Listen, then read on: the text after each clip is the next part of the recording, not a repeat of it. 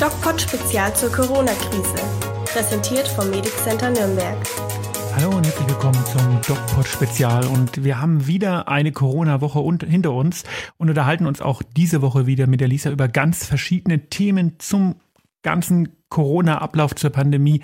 Und ich denke, wir werden relativ äh, viel die Lockerungen besprechen in dieser Woche, in diesen Tagen und natürlich auch die Hygienedemos vom Wochenende, zu denen ich mich ja bei Facebook schon geäußert habe. Mal schauen, wie die Lisa das ähm, so empfunden hat. Hallo Lisa. Hallo Falk. Na, wie geht's dir? Mir geht's super wie immer. Das ist schön und wir, es ist wieder Montag und wir haben es wieder durch eine Woche Corona-Irrsinn geschafft. Und das ist doch äh, irgendwie, irgendwie schön, oder? Irgendwie ist es schön, ja. Eine neue, neue Arbeitswoche für mich hat angefangen. Ja, aber hattest du ja Urlaub? Ich muss sagen, ähm, das mit Corona flacht ein bisschen ab bei uns.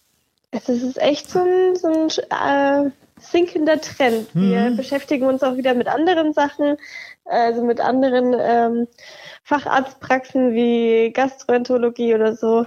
Ähm, da werden jetzt auch jetzt Termine wieder wahrgenommen. Das ist gut, ja. weil ich glaube mittlerweile, ich mache, ähm, bereite mich gerade auf ein Video für Donnerstag vor. Ich glaube, ähm, dass wirklich zum Teil, wenn man sich anguckt, was für äh, Voraussetzungen wir momentan haben und wie das alles so läuft, dass wahrscheinlich mehr Menschen an den Dingen, die wir durch Corona medizinisch verpassen, sterben als an Corona, was nicht heißt, dass wir Corona nicht ernst nehmen dürfen. Das möchte ich ja. äh, betonen und mh, mm, ich bin in in, in schwerer Sorge, dass das hier alles nochmal ganz, äh, ganz bös aufflammt. Ja, aber man muss auch sagen, in den Arztpraxen ist natürlich die Hygienemaßnahmen nochmal verschärft. Total. Ich hatte äh, gerade ein Webinar, ich hatte gerade eine, eine Webkonferenz äh, mit ähm, ein paar Leuten aus äh, den Arztpraxen. Habe ich noch nie gehabt. Ne? Also das ist wirklich, du, du sitzt dich dir nicht mehr gegenüber, sondern du äh, redest über Zoom oder so. Also hammer, krass. Das ist äh, ja, äh, ja. echt. Richtig, äh, naja. richtig cool eigentlich. ja, ähm, ja, entspannter. Ne? Ich musste nirgendwo hinfahren. Ich musste. Klar. klar. ursprünglich war das Treffen Treffen, was ich gerade hatte, ähm, mit unserem Chef und ein paar anderen Leuten als äh, Abendessen beim Italiener geplant. Das hätte ich natürlich, natürlich lieber gehabt. ja. Aber sowas entspannt irgendwie, ja. Ja, da kann man auch mal ein paar andere Sachen so nebenher machen. Ja, das geht nee, nicht bei der Zoom-Konferenz. Das ist. Unterm Tisch, unterm Tisch. Ähm, ja, ähm, bevor es schlupfrig wird, Lisa, deine Frage für heute. Meine Frage für heute, also ich weiß nicht, ob du es ähm, schon mitbekommen hast, aber wahrscheinlich schon. Äh, und zwar geht's um die ganzen äh, Verschwörungstheorien. Da gibt's da gibt's ja einige. Du hast mir ja schon mal letztes Mal einen genannt. Das war der Streling, heißt der, glaube ich. Stehling, Stehling. Und äh, der Ken Jebsen, der wo gerade ähm, das Video so äh, im Netz kursiert mit den drei Millionen Aufrufen, ähm, ja, die sagen, dass Merkel, ähm, Trump und Co. sich zusammengeschlossen haben. Bill Gates nicht vergessen. Bill Gates ist ganz wichtig. Bill Gates, Bill, stimmt, Bill Gates ist ja an erster Front. Ähm, dass die sich das alles ausgedacht haben und ja, dass das alles etwas schief läuft gerade. Ähm, man kann sich ja das Video auch anschauen in YouTube, dann weiß man, wo, worum es genau jetzt geht. Ähm, was sagst du denn dazu? Also es ist eigentlich Schwachsinn, oder? Naja, ich habe ja selber, äh, ich weiß nicht, ob du mein Video gesehen hast, was ich diesbezüglich gepostet habe. Hab ich, ähm, ja. Auf meiner, äh, auf meiner äh, Facebook-Seite da habe ich ja dazu Stellung genommen. Und äh, genau äh, das ist es eigentlich. Und das Gefährliche oder das Problematische ist, ähm, weißt du, als diese Verschwörungstheorien 2015 aufkamen, wo die Flüchtlingskrise war, ähm, da haben das halt ein paar Leute geglaubt und dann haben ein paar Leute ähm, gesagt, uh, buh, und wir wollen, es gibt eine große Umvolkung und Merkel versucht, die Deutschen abzuschaffen. Aber ein Großteil hat gesagt, ja komm, was ist das denn? Und jetzt momentan ist es so, ähm, dass diese Verschwörungstheorien, die rumgehen, ob das kleine Verschwörungstheorien sind, wie wir haben alle überreagiert und das ist äh, die die Pandemie ist schon im März am abflachen gewesen oder ob das mittlere Verschwörungstheorien sind wie äh, wir wurden nicht richtig informiert oder ob das große Verschwörungstheorien sind wie Bill Gates ist an allem schuld ja. Ähm, insgesamt ähm, haben diese diese Theorien, diese Behauptungen doch momentan einen ganz großen Charme. Ich möchte sie gerne glauben. Und ähm, ich habe eine große Affinität, die, äh, die Dinge so wahrzunehmen, wie es gesagt wird, weil um das Ganze zu umreißen und zu verstehen, brauche ich eben doch ziemlich viel Grundwissen. Das ist also nicht so, wie das immer wieder im Internet gesagt wird, ja, wir haben uns da im Internet belesen und wir haben da Informationen gefunden und dies, das und jenes, sondern mhm. es ist eben so, dass ähm, man unglaublich viel Basiswissen braucht. Ich vergleiche das immer damit, ich bin seit 15 äh, Jahren spiele ich Flugsimulator und seit 15 Jahren schaffe ich es mit dem Flugsimulator Flugzeuge zu landen.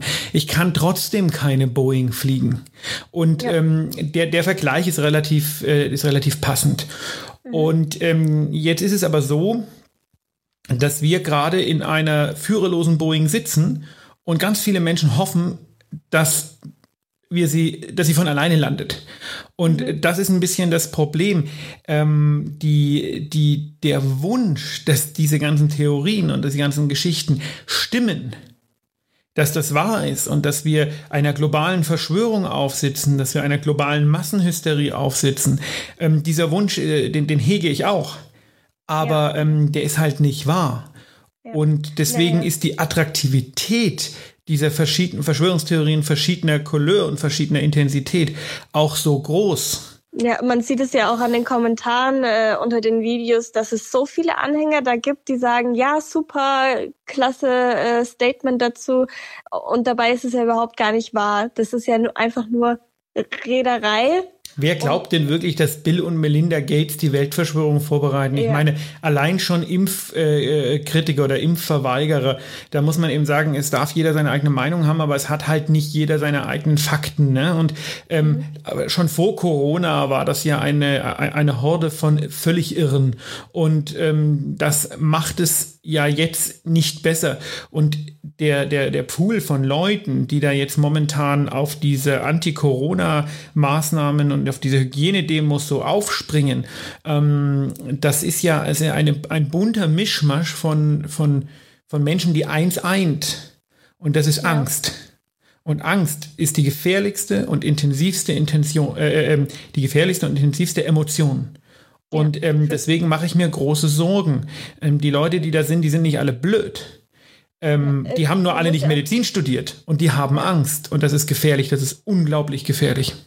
Man muss ja auch sagen, dass es, dass das, was, äh, was die Leute sagen, also diese Verschwörungstheoretiker, dass es ja nicht auf Wissenschaft beruht.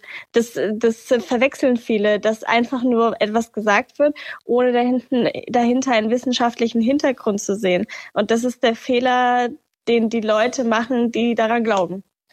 Genau, also ähm, der Punkt ist, Wissenschaft ist sehr schwer zu verstehen. Ich habe ja, mich genau. ja mit so ein paar Leuten äh, auch auf Diskussionen eingelassen, die waren zum Teil ein bisschen, äh, bisschen irre, zum Teil auch ganz okay.